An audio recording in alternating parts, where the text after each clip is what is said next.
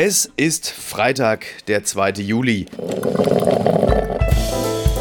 Apokalypse und Filterkaffee. Die frisch gebrühten Schlagzeilen des Tages.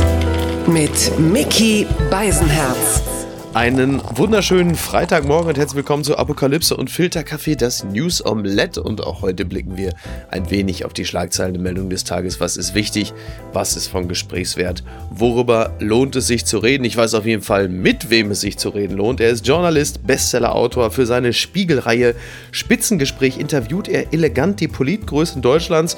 Und dazwischen gibt er sich halt mit Typen wie mir ab. Das ehrt ihn. Guten Morgen, Markus Feldenkirchen. Guten Morgen, Miki. Immer sehr gern. Das ist schön, das freut mich. Das macht mir auch mal große Freude. Ähm, und das trotz dieser trüben Tage, die wir jetzt gerade empfinden, über die große Leere werden wir natürlich. Wegen des Regens? Ja, ja, selbstverständlich. natürlich. Ähm, das vielleicht noch kurz vorweg. Du hast ja ähm, bei dieser äh, EM ja Grund zum Jubeln gehabt, denn als ja. Gladbach-Fan hast du ja äh, Jan Sommer, den Schweizer Keeper, sehr gefeiert, als er den entscheidenden Elfmeter von Mbappé gehalten hatte. Ja, ich bin sehr zufrieden mit dem Verlauf der EM. Ähm, also läuft wirklich sehr gut. Schweiz oder wie wir Gladbacher sagen, Gladbach 2 ähm, ist sehr erfolgreich und Jan Sommer hat wirklich in 38 Jahren bei Borussia Mönchengladbach keinen Elfmeter, glaube ich, gehalten, aber jetzt wirklich den entscheidenden gegen den Superstar. Ich habe so gejubelt, ähm, das hättest du sehen sollen. du bist ja auch, also bist ja ein Jungdynamiker, also da kann ich mir vorstellen, da wirst du, äh, wirst du einiges einiges gegeben haben. Äh, und klar, als Fan der DFB 11 oder als Beobachter ähm, hatte man jetzt nicht allzu viel Grund, die Arme hochzureißen. Darüber sprechen wir gleich noch. Äh, zunächst einmal noch kurz gefragt, denn diese Meldung ist recht frisch, dass Anklage gegen äh, die Trump-Organisation und ihren Finanzchef Alan Weisselberg erhoben wurde, wegen Steuerdelikten. Ist das jetzt der Beginn der großen Klagewelle gegen Trump? Also erstmal alles andere wäre eine Nachricht gewesen. Äh, dieser windige, latent korrupte, schmierige Mann, warum sollte es in dessen Organisation alles sauber zugegangen sein? Er hat sich ja auch sicherlich mit Grund äh, die ganze Zeit geweigert, seine Steuererklärung vorzulegen. Ja, es kann sein, dass es jetzt gegen die Organisation, ähm, die ja seine Söhne geführt haben, ähm, völlig unabhängig, äh, ohne mit dem Vater irgendwas äh, zu tun zu haben, während er Präsident war. ähm, ja, und kann sein, dass es jetzt auch denen an den Kragen geht. Aber ich glaube, Donald Trumps Karrierepläne als Präsident äh, ein zweites Mal, dem steht das alles nicht im Wege, weil da scheint er fest entschlossen zu sein und ist dieser Tage auch munter auf Wahlkampftournee quer durchs ganze Land. Ja, er, und er hat ja bei seinem Buch äh, auch niemals mit Copy und Paste gearbeitet. Ne? Das wäre jetzt im Grunde genommen der entscheidende Schlag, der ihn. Äh, ja, das ist entscheidend. Da ist er safe. Er hat alles andere gemacht, aber das nicht. ähm, wobei, das stimmt noch nicht mal. Also der Typ, der all seine erfolgreichen Bücher für ihn zusammengeschrieben hat, der hat ja massive Vorwürfe gegen ihn. Mhm. Aber wahrscheinlich wurde der auch einfach mit Geld überhäuft, so dass er heute nichts mehr sagt. Die Schlagzeile des Tages kommt vom Handelsblatt. Merkel in heikler Mission in London. Die Bundeskanzlerin wird heute zum Abschied von der Queen empfangen. Mit dem britischen Premier Boris Johnson dürfte Merkel Tacheles über die Delta-Variante und Nordirland reden. Ja, das, äh, heute kommt es zum Zusammentreffen. Da haben wir zum einen diese alte Frau, die seit Jahrzehnten auf ihrem Thron hockt und dann Queen Elizabeth der Lachnahe, ne? Ich gebe es ehrlicherweise zu. Ähm, das ist natürlich toll, aber ich stelle mir vor, was passiert, wenn, wenn Boris Johnson auf Merkel trifft. Was sagt er da so? Ihr seid raus bei der EM. Dafür habt ihr Delta, ihr Arschgeigen. Ähm, das wird ja bestimmt eine ganz tolle Zusammenkunft. Was gibt's denn da so? Also, das, das kann doch nur knirschen. Also, ähm, die letzten Jahre waren ja eh nicht so vergnügsam für Angela Merkel und äh, dass ihr dann noch so ein Boris Johnson unterkam, äh, war, glaube ich, gar nicht schön für sie. Und jetzt muss er sie auch auch noch treffen. Aber das Besondere ist, dass. Hilft beim Abschied aus genau, dem Amt, oder? Äh, das Besondere ist, dass die Queen äh, sie eingeladen hat und da irgendwie auch ähm, großes Zeremoniell äh, ausbreitet. Also das ist schon eine klare Würdigung für sie. Ja, absolut. Ist ja tatsächlich nicht nichts, das muss man sagen. Aber ähm, das ist dann halt wirklich so der. Ähm der Showteil und richtig ja. hart wird es dann, wenn man versucht, sich dann mit Boris Johnson ins Benehmen zu setzen, wenn es halt um die äh, Delta-Variante geht. Denn es ist ja so, britische Zeitungen berichten, Merkel wolle britischen Touristen den Sommerurlaub in Südeuropa verwehren. Und äh, das soll dann nach Möglichkeit auch für die gesamte EU gelten. Das kann Boris Johnson nicht hoffen. Die Bild-Zeitung ihrerseits haben ja bereits geschrieben, ich zitiere nur, Delta-Briten stürmen Mallorca. Das ist ja ein, ein ganz gravierendes Thema in den nächsten Wochen. Und wie das ausgeht, ist, glaube ich, total offen. Was britische Zeitungen schreiben muss, über Deutschland schreiben muss, nicht zwingend stimmen. Ähm, und ich würde, äh, sollte es doch stimmen, Angela Merkel dringend raten, quasi nicht zu forcieren, äh, ein Ausreiseverbot für Briten, weil das kommt da gar nicht gut an. Auch wenn es äh, in Sachen Delta sicherlich äh, nicht ganz so dumm wäre. Ähm, das zweite Streitthema, Nordirland, das ist eins, was mich wirklich richtig aufregt. Also ich habe wirklich größte Sympathie für alle Schotten ja. und Iren dieser Welt, die äh, sagen, also nur weil die speziellen Leute da äh, in England für den Brexit gestimmt haben, äh, müssen wir doch jetzt nicht fernab von äh, Europa sein. Und äh, ich ja. habe wirklich jedes Verständnis für jede Unabhängigkeitsbewegung, die es in Schottland gibt, die es hoffentlich irgendwann auch in Nordirland gibt, weil dieses Land gehört zusammen. Die Briten haben äh, mit bewusster Ansiedlungspolitik quasi Irland geteilt und äh, jetzt wird das in den letzten Jahren wuchsen die beiden Teile Irlands wieder zusammen und jetzt wird das durch den Brexit wieder auseinandergerissen. Das ist wirklich eine Katastrophe. Mal eine rein äh, stilistische Frage. Äh, vielleicht hat sich das im Laufe der Jahre auch erledigt, aber wären solche Zusammentreffen nicht eigentlich in erster Linie Aufgabe äh, von Heiko Maas und dem Amtskollegen? Also muss da Merkel auf. Also früher hat sowas doch immer der Außenminister ja. Übernommen. Muss er jetzt irgendwie für Instagram mit einem Kuschelpullover Selfies mit Kai Pflaume machen oder warum reicht für sowas nicht der Außenminister? Die Zeiten sind tatsächlich zu, äh, vorbei. Das mag an der Autorität von Heiko Maas liegen. Ähm, allerdings hat Angela Merkel natürlich auch bewusst die Außenpolitik immer stärker ins Kanzleramt gezogen.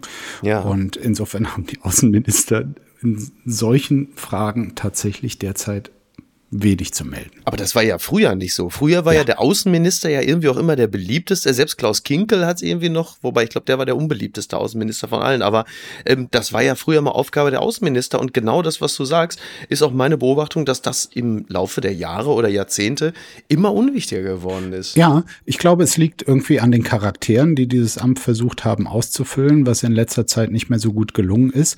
Aber tatsächlich auch in dem Machtbestreben, gerade von Angela Merkel, aus dem Kanzleramt heraus die großen Linien zu bestimmen. Und dann ist das natürlich auch noch eine Spezialdisziplin, die europäische Außenpolitik, ähm, die ja auch nicht mehr so klassische Außenpolitik ist. Aber klar, das Amt des Außenministers wurde einfach amtlich abgewertet. Blattgold. Baerbock über Plagiatsvorwürfe habe die Welt beschrieben, wie sie ist, das zitiert NTV. Nach Vorwürfen gegen ihr Buch wehrt sich Grünen Kanzlerkandidatin Baerbock. Sie habe kein Sachbuch geschrieben, sagt sie auf einer Veranstaltung in Berlin. Zudem beklagt sie, dass seit ihrer Nominierung falsche Behauptungen über sie verbreitet würden. Ja, habe die Welt beschrieben, wie sie ist. Also streng genommen äh, hat sie die Beschreibung anderer benutzt, zumindest stellenweise. Und das ist jetzt das, äh, der Vorwurf, der im Raum steht. Und sie war bei Brigitte live, eine Veranstaltung, zu der auch demnächst noch Armin Laschet und Olaf Scholz mhm. auflaufen werden. Ich weiß nicht, Hast du es dir angeguckt? Eine sehr, sehr wichtige und völlig unterschätzte Veranstaltung. Mhm. Ich habe es mir nicht angeguckt, aber ich weiß, dass äh, Brigitte Live äh, seit Jahren große Nachrichten produziert. Brigitte Live haben wir unter anderem zu verdanken, dass es die Ehe für Schwulen und Lesben äh, gibt, ähm, weil Angela Merkel sich dort vor vier Jahren so ein bisschen verplaudert hat ja. und dann irgendwie gesagt hat, naja, von ihr aus könne das auch im Bundestag darüber äh, abgestimmt werden. Und da hat die SPD damals äh, mal beherzt zugegriffen, hat gesagt, dann stimmen wir ab. Und ein paar Tage später, nach Brigitte Live, äh, gab es die Ehe für alle. Genau, ja, ich, man erinnert sich tatsächlich. Also ähm, auch da, ähm, das ist dabei rumgekommen, unter anderem.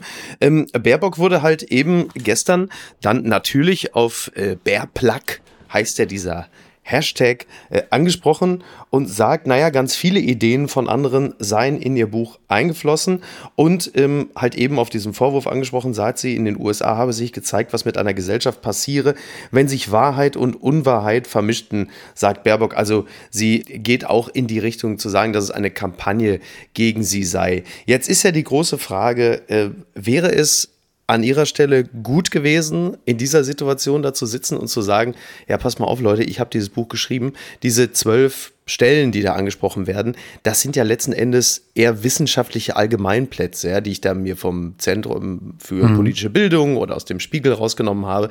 Ähm, hätte ich das jetzt äh, nochmal komplett einfach umschreiben sollen oder kann man solche Stellen nicht nehmen? Das sind ja letzten Endes, so wie ich das sehe, Anstöße für weitere eigene Gedanken. Ist die Sache so dramatisch, wie sie gemacht wird? Wie, wie geht man damit richtig um? Was wäre gut gewesen?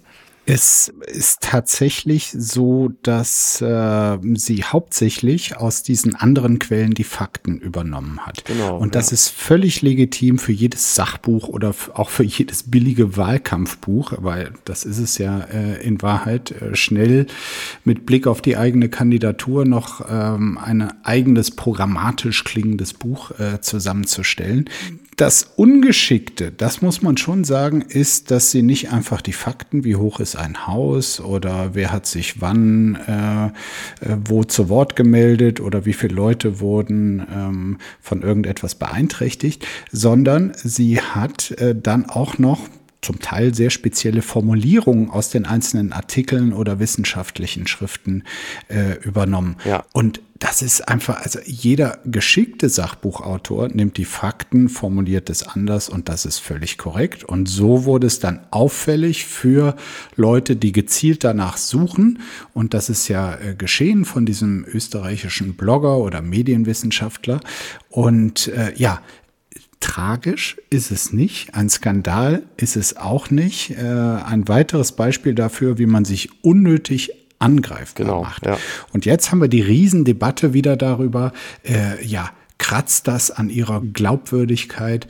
Ist sie damit Kanzlerinnen untauglich? Ja. Da muss ich ganz klar sagen, finde ich nicht. Das mhm. ist alles äh, zeugt von einer gewissen Unprofessionalität, aber nicht von einer mangelnden Integrität, ist meine persönliche Meinung. Und darüber hinaus fällt mir einfach auf, dass wir äh, seit vier, fünf, sechs Wochen nur über Annalena Baerbock reden, nur über das, was äh, in ihrem Lebenslauf hätte korrekter geschrieben werden können, was in ihrem Wahlkampfbuch hätte korrekter wiedergegeben werden können und null über Inhalte. Das ja. ist mittlerweile eine Form quasi so unterkomplex und äh, infantil, ist kaum ein Wahlkampf gestartet. Ich ärgere mich darüber. Ja, ich empfinde es ähnlich. Hat es womöglich auch damit zu tun, dass es das erste Mal seit, äh, man kann ja schon fast sagen, Jahrzehnten auch mal wieder ein Wahlkampf ist, weil man vorher noch nicht genau weiß, wie es ausgeht.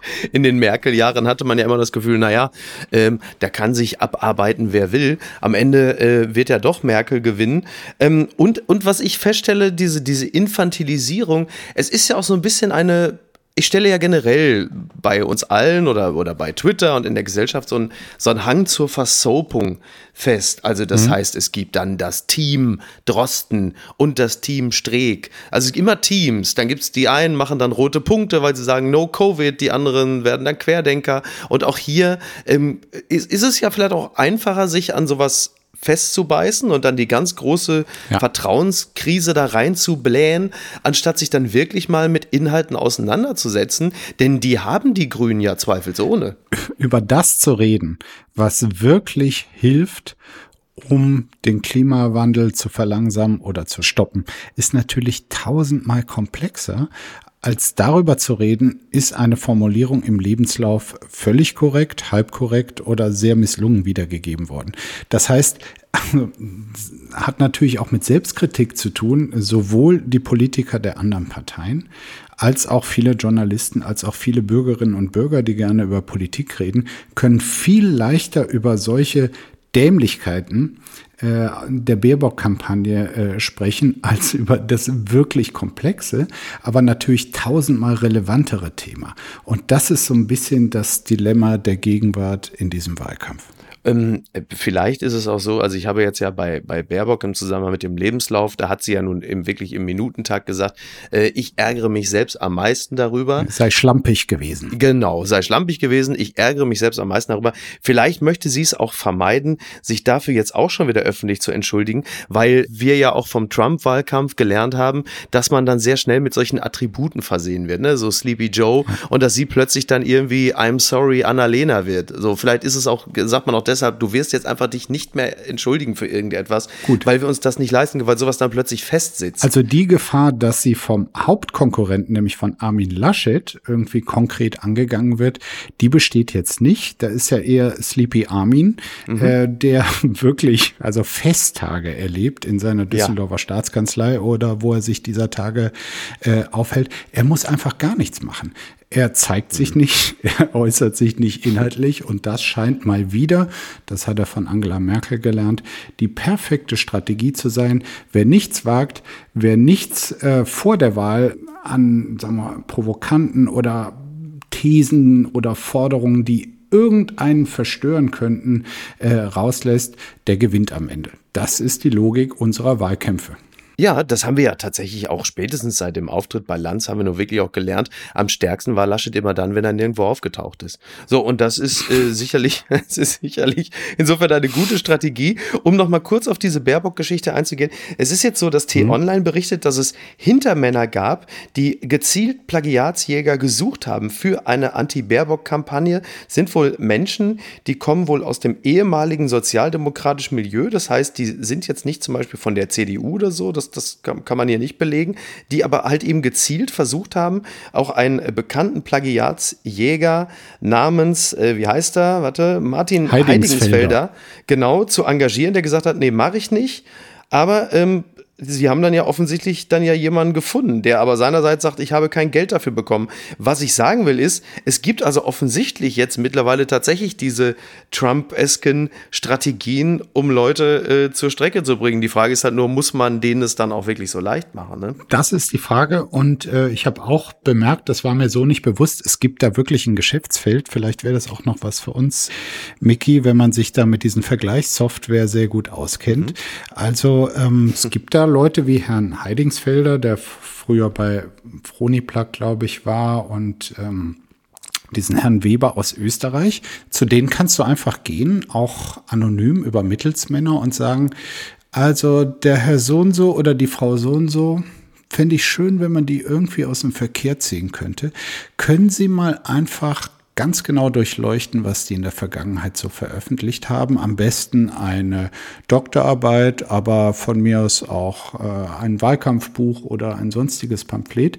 Ähm, so, und dann gehen die da durch und das ist ja in diesen Zeiten wirklich geeignet, um Karrieren zu vernichten. Also eine irre Berufsbeschreibung, die die Leute aber offensiv vertreten.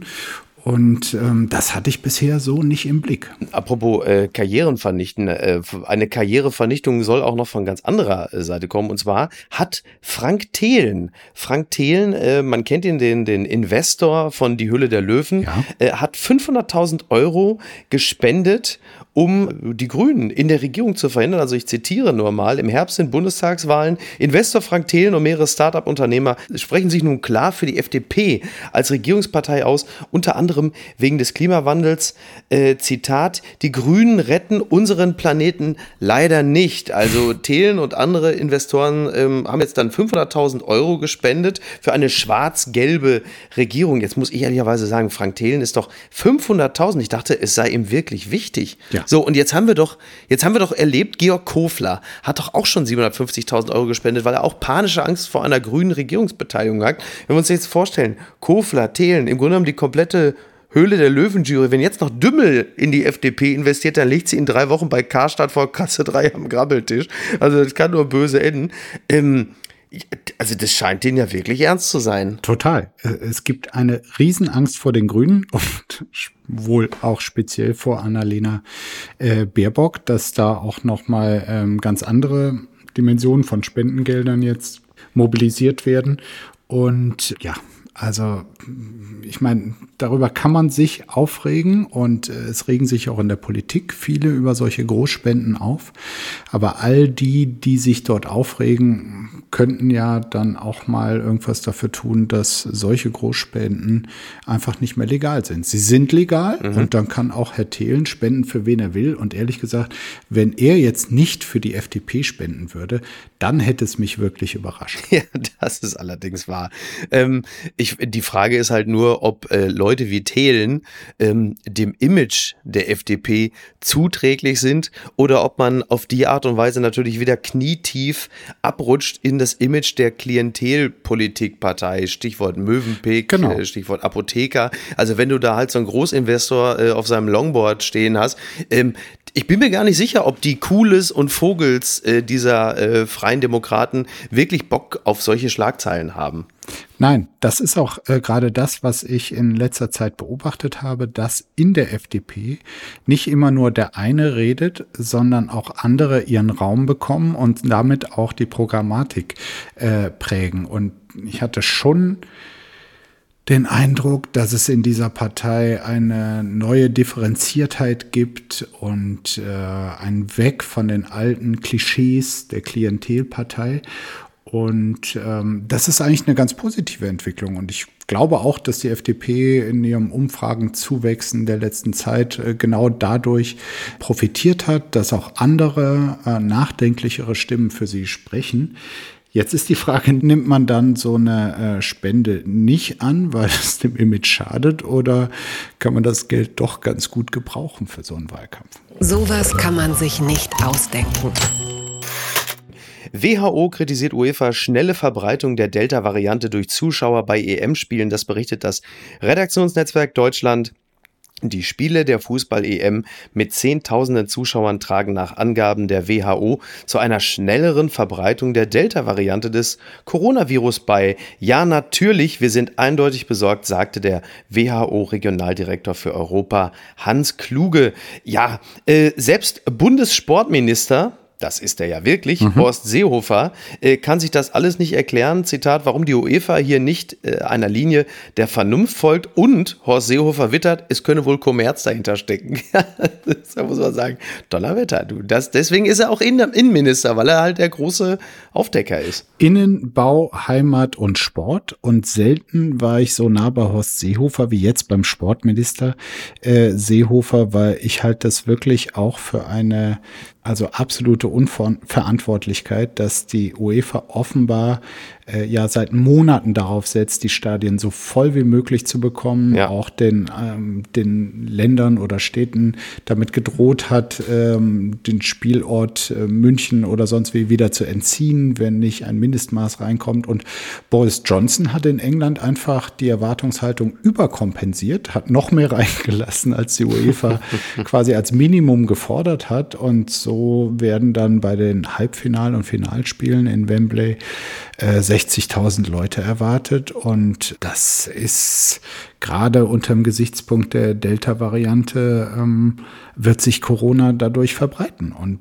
da ist die UEFA wie bei vielen ja. anderen politisch-gesellschaftlichen Fragen wieder kein gutes Vorbild, sondern ehrlich gesagt eine Schande. Äh, ich bin ja übrigens dafür, jetzt wo die deutsche Elf raus ist, äh, dass das Turnier abgesagt wird. Also es ist ja unverantwortlich, muss man sagen. Also das, das, geht ja gar nicht. Na, Gladbach 2 ist noch ja, drin. Ja, nee, dann will ich dir, pass auf, dann warten wir noch ab, wie die, die Schweiz spielen heute Abend um 18 Uhr. Die spielen heute Abend um 18 Uhr, genau. Darüber müssen wir natürlich gleich noch. Gegen Spanien. Ja. Oder ja. komm mal, machen wir es jetzt. Was Tipp, also bevor wir später noch über Belgien, Italien sprechen, was glaubst du, wie es ausgeht? Ich glaube, es gibt ein 9 zu 8 für die Schweiz und den entscheidenden Elfmeter hält Jan Sommer. Das siehst du also. Nochmal zurück zur Delta-Mutante. Die sieht auf jeden Fall mehr von Europa als die deutsche Mannschaft. Ich finde das ja, ich finde das ja faszinierend. Das ist ja wirklich niemandem zu erklären. Du hast äh, anderthalb Jahre Pandemie. Alle verhalten sich infektionsschützend. Du hast im Hamburger Stadtpark, da werden im Zweifel da irgendwelche Jugendlichen auseinandergeknüppelt. Künstler dürfen nicht auftreten. Und in dieser Zeit knallst du da 60.000 Leute in ein Stadion. Das kannst du ja wirklich niemandem erklären. Ähm, ich wundere mich halt einfach, dass die UEFA für sowas nicht haftbar gemacht wird werden kann. Aber klar, wenn natürlich der Staat im, in Gestalt von Boris Johnson sagt, das ist okay so, sagt natürlich die UEFA, wir ja. halten uns an alle Regeln, die uns gesetzt werden. Aber das ist schon, also, also ich bin, ich, also ich sag's mal so, ich bin froh, dass bald die FIFA übernimmt ähm, und sich dann in Katar. Dann geht's endlich nach ja, Katar so. und dann haben wir wieder heile, friedliche genau. Welt rund um die Spiele. Ja, das ist irre. Übrigens noch mal kurz ähm, das noch angemerkt, was die Delta-Variante angeht, äh, vor der natürlich gewarnt wird. Karl Lauterbach war gestern bei Markus Lanz unter anderem. Es ist aber wohl so, das berichtet die Berliner Morgenpost, dass die Delta-Variante ansteckender, aber äh, nicht gefährlicher sei. Und das ist ja nun erst einmal äh, beruhigend. Also äh, der Generalsekretär der Deutschen Gesellschaft für Kinder- und Jugendmedizin, Burkhard Rodeck, äh, sagt, dass mit Blick auf die Sterblichkeit ähm, die Delta-Mutante wahrscheinlich gefährlicher sei als andere Coronavirus-Varianten. Und wenn man das jetzt mal aus meiner Laienperspektive betrachtet, da kann man sich ja fast nur wünschen, dass die dann plötzlich dominiert, weil das ja bedeutet, die Leute infizieren sich in erster Linie mit einer Corona-Mutation, die weniger gefährlich ist als die anderen. Habe ich da jetzt einen Denkfehler gemacht? Ja, also ich sag mal, Sicherheit, das ist das Blöde, was wir seit 16 Monaten wissen, gibt's nie, weil die nächste Studie kommt in ein, zwei Wochen oder Monaten und dann können auch schon wieder andere ähm, Erkenntnisse äh, auf dem Tisch liegen. Aber klar, das ist auf jeden Fall eine, eine sehr gute Nachricht, dass selbst gegen diese sich aggressiver verbreitende Variante die Impfstoffe, die ähm, die meisten zumindest bei uns bisher Intus haben, ähm, dass die wirken. Ja, bis auf CureVac halt, ne? Da kannst du dann halt einfach auch äh, stattdessen vielleicht eine Dr. Pepper Cola trinken oder so. Das hat ja auch außer Boris Palber und ein paar Probanden noch niemand bekommen. das wird wahrscheinlich auch so bald nicht passieren, fürchte ich. Naja. Das war die einzige Möglichkeit für Dietmar Hopp eine ruhige Bundesliga-Saison zu verleben, wenn jetzt CureVac uns alle gerettet hätte. Ähm, es sieht nicht danach aus. Die unbequeme Meinung. Theresa Enke kritisiert Depressionsaussage. Lieber Boris Becker, dein Ernst? Das zitiert dein Spiegel. Weil sie unter Depression leidet, will Tennisspielerin Naomi Osaka die Presse meiden. Unprofessionell findet Ex-Profi Becker und bekommt als Antwort ein prominentes Aufklärungsangebot. Es ist ja so, dass Boris Becker ja ähm, immer als Tenniskommentator äh, fungiert und er mhm. hat jetzt gerade zuletzt in einem Times-Interview gesagt, wenn du mit den Medien nicht umgehen kannst, ist es sehr schwer, ein professioneller Tennisspieler zu sein und es ist schwierig, dein Preisgeld und das Geld deiner Sponsoren ohne die Medien zu verdienen. Das ist jetzt ein Satz, den finde ich persönlich erstmal gar nicht falsch, weil er ja eigentlich nur das mhm. beschreibt, was in den Medien derzeit passiert. Er hat aber noch etwas anderes gesagt.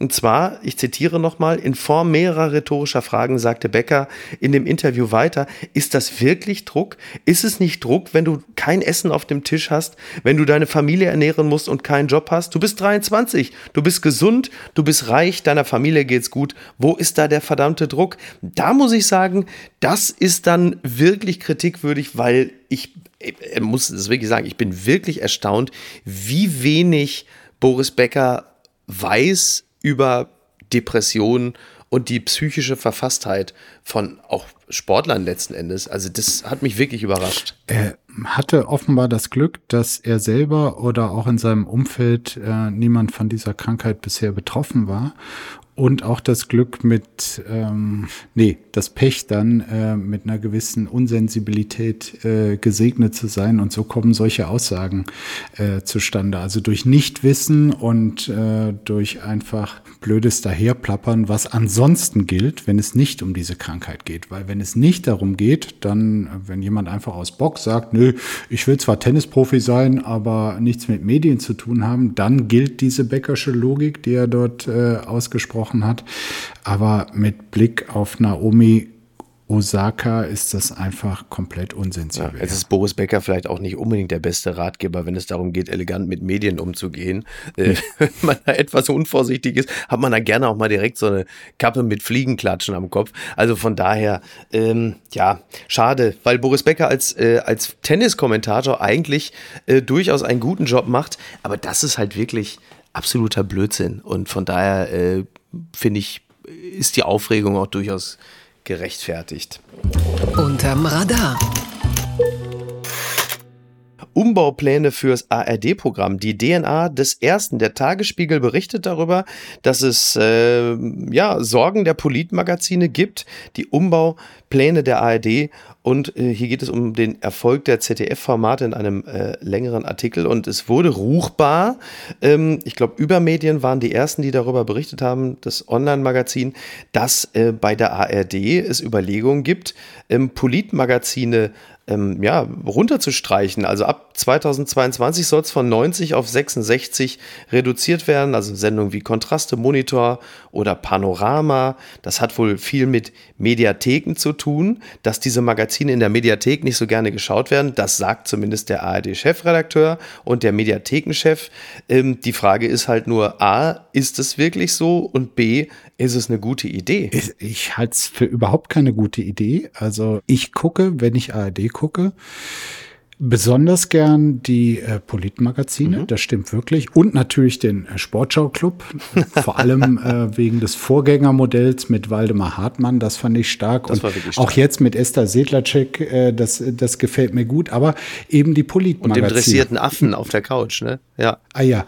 Und ähm, mit dem Politmagazin ist es wirklich so. Also natürlich sind die öffentlich-rechtlichen unter erhöhtem Druck, dass äh, sie für ihre äh, Gebühren auch Qualität liefern. Und ich glaube, in die Politikmagazine ist dieses Geld einfach sehr, sehr gut äh, investiert. Und ähm, um die eigene Daseinsberechtigung zu unterstreichen, die ich immer verteidigen würde, äh, wäre es klug, es wirklich in, in investigative, gut gemachte politische Formate weiter zu investieren und nicht gerade dort auch noch zu kürzen. Ja, ich habe es ehrlicherweise auch nicht verstanden. Ich weiß auch nicht, was das soll.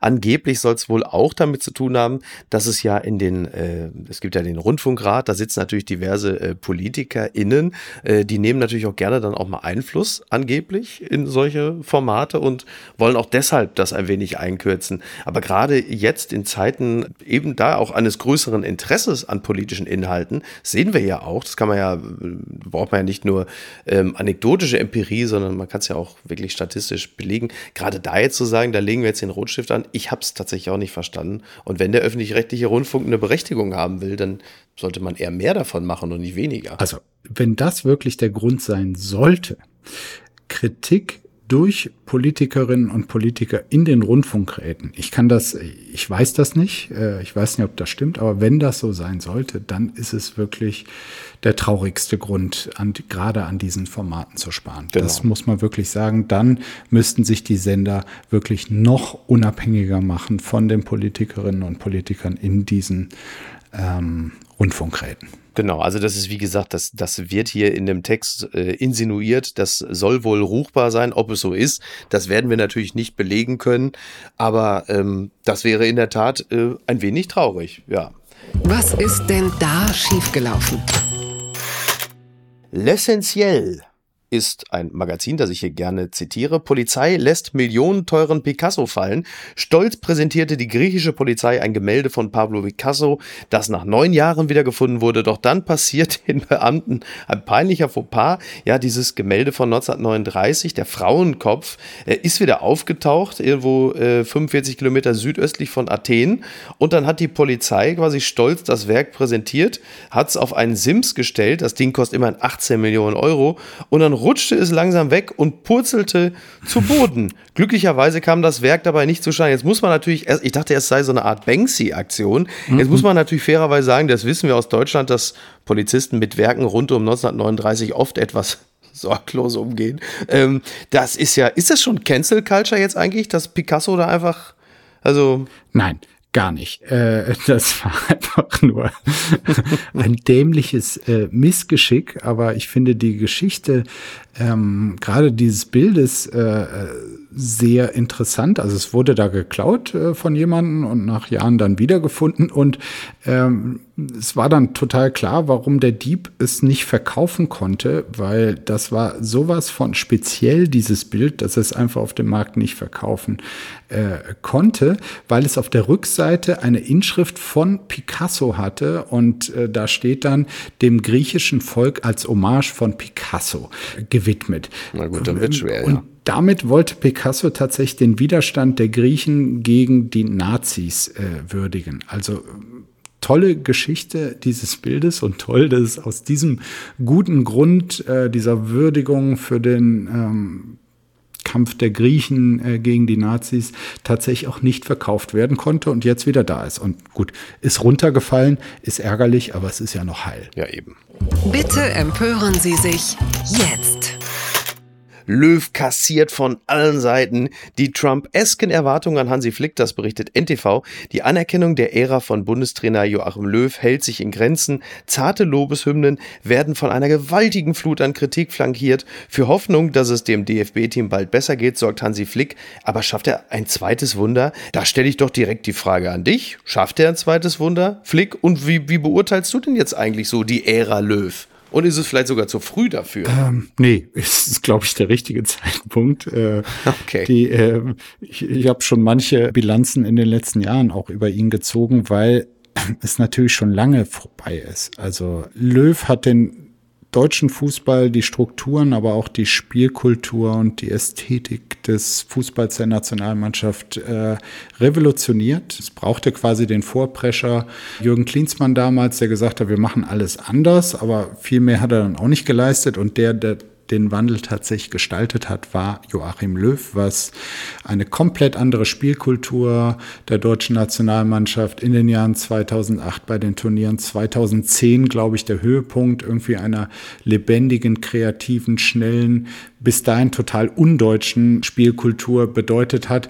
Dann wurden die alle was älter und reifer und haben dann auch 2014 nicht mehr ganz mit dem Esprit, aber halt ein bisschen effizienter diesen Weltmeistertitel in Brasilien geholt. Und da hätte Yogi Löw, weiß man jetzt im Rückblick, sagen sollen, Leute, es war wunderbar. Und äh, ich habe hier wirklich äh, etwas Neues geprägt. Also dieses Verdienst wird immer bleiben.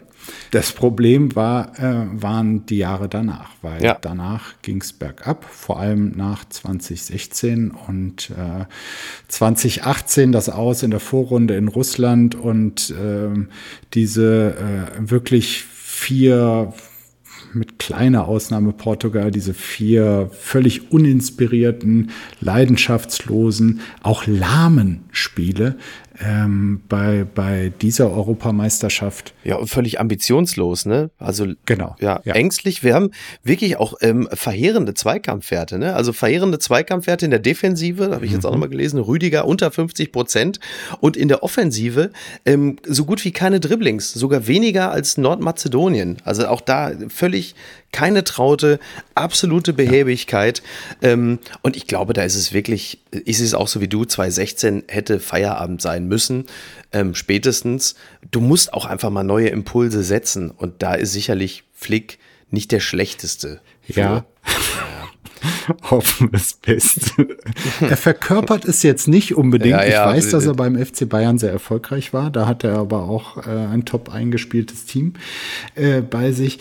Er ist jetzt für mich nicht die Verkörperung quasi einer neuen Ära mit ganz neuen Ideen, aber vielleicht irre ich mich da einfach nur und er zeigt uns allen, was man äh, aus den doch gar nicht so schlechten Spielermaterial bei der deutschen Nationalmannschaft auch noch anders machen kann. Mal gucken, was er dazu sagt. Und was schreibt eigentlich die Bild? Post von Wagner. Lieber Hansi Flick.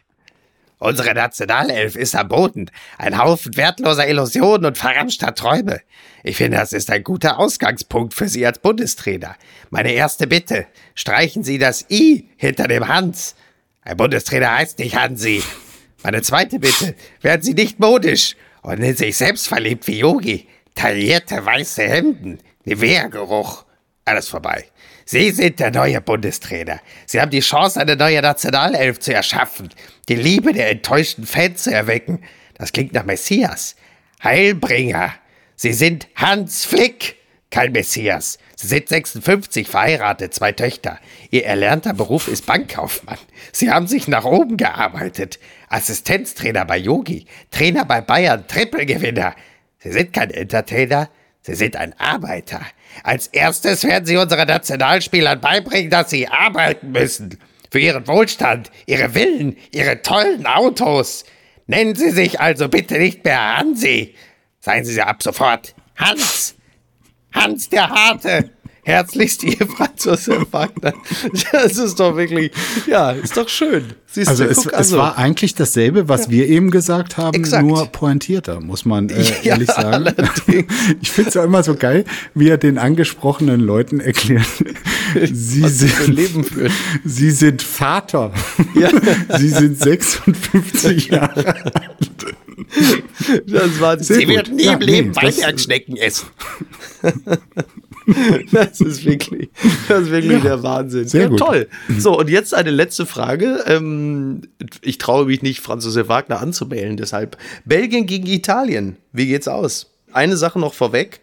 Roberto Mancini, gezupfte Augenbrauen, weißes tailliertes Hemd, Nivea-Geruch. Ich sag's nur. Ja. Ich weiß, alle tippen auf äh, Italien, aber ich glaube an Belgien. Die haben mir bis aufs Achtelfinale wirklich äh, sehr, sehr gut gefallen. Und ähm, ja, ich, ich glaube einfach, Belgien gewinnt. Lukaku macht das entscheidende Tor. Gut. Ich danke Markus dem Harten für seine Einschätzung und freue mich, ähm, wenn wir äh, demnächst wieder sprechen. Äh, dich muss ich nicht herzlich wieder einladen. Die Leute wissen, du kommst sowieso. Und das ist gut so. Ähm, immer schön mit dir. Markus, lass dir gut gehen und viel Spaß noch bei dieser EM. Äh, dir auch. Wie auch immer du die verfolgst. Ja, ich äh, beruflich. Rein beruflich. Mache das alles nur noch rein beruflich. Ne?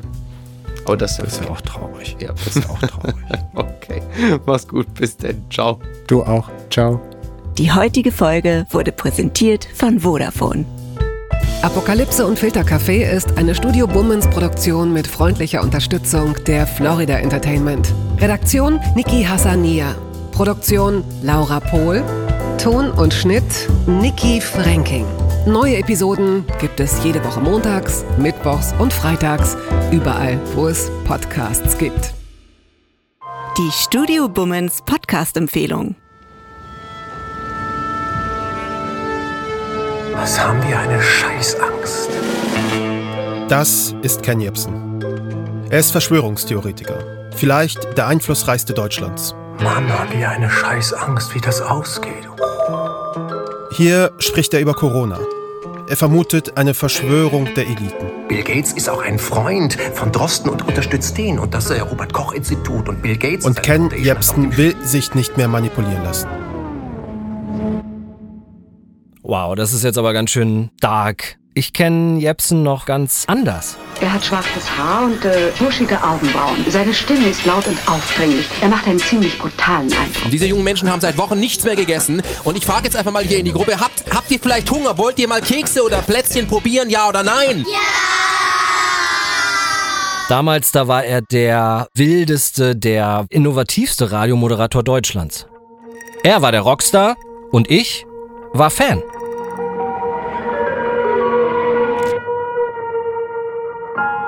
Was ist mit Ken Jebsen passiert? Vom geliebten Radiomoderator zum vielleicht einflussreichsten Verschwörungstheoretiker Deutschlands. Wie konnte es dazu kommen? In diesem Podcast wollen wir genau das herausfinden. Unsere Recherche beginnt im Berlin der 90er Jahre. Sie führt uns auf die Friedensmahnwachen von 2014. Sie führt uns in die tiefsten Tiefen des YouTube-Kaninchenbaus.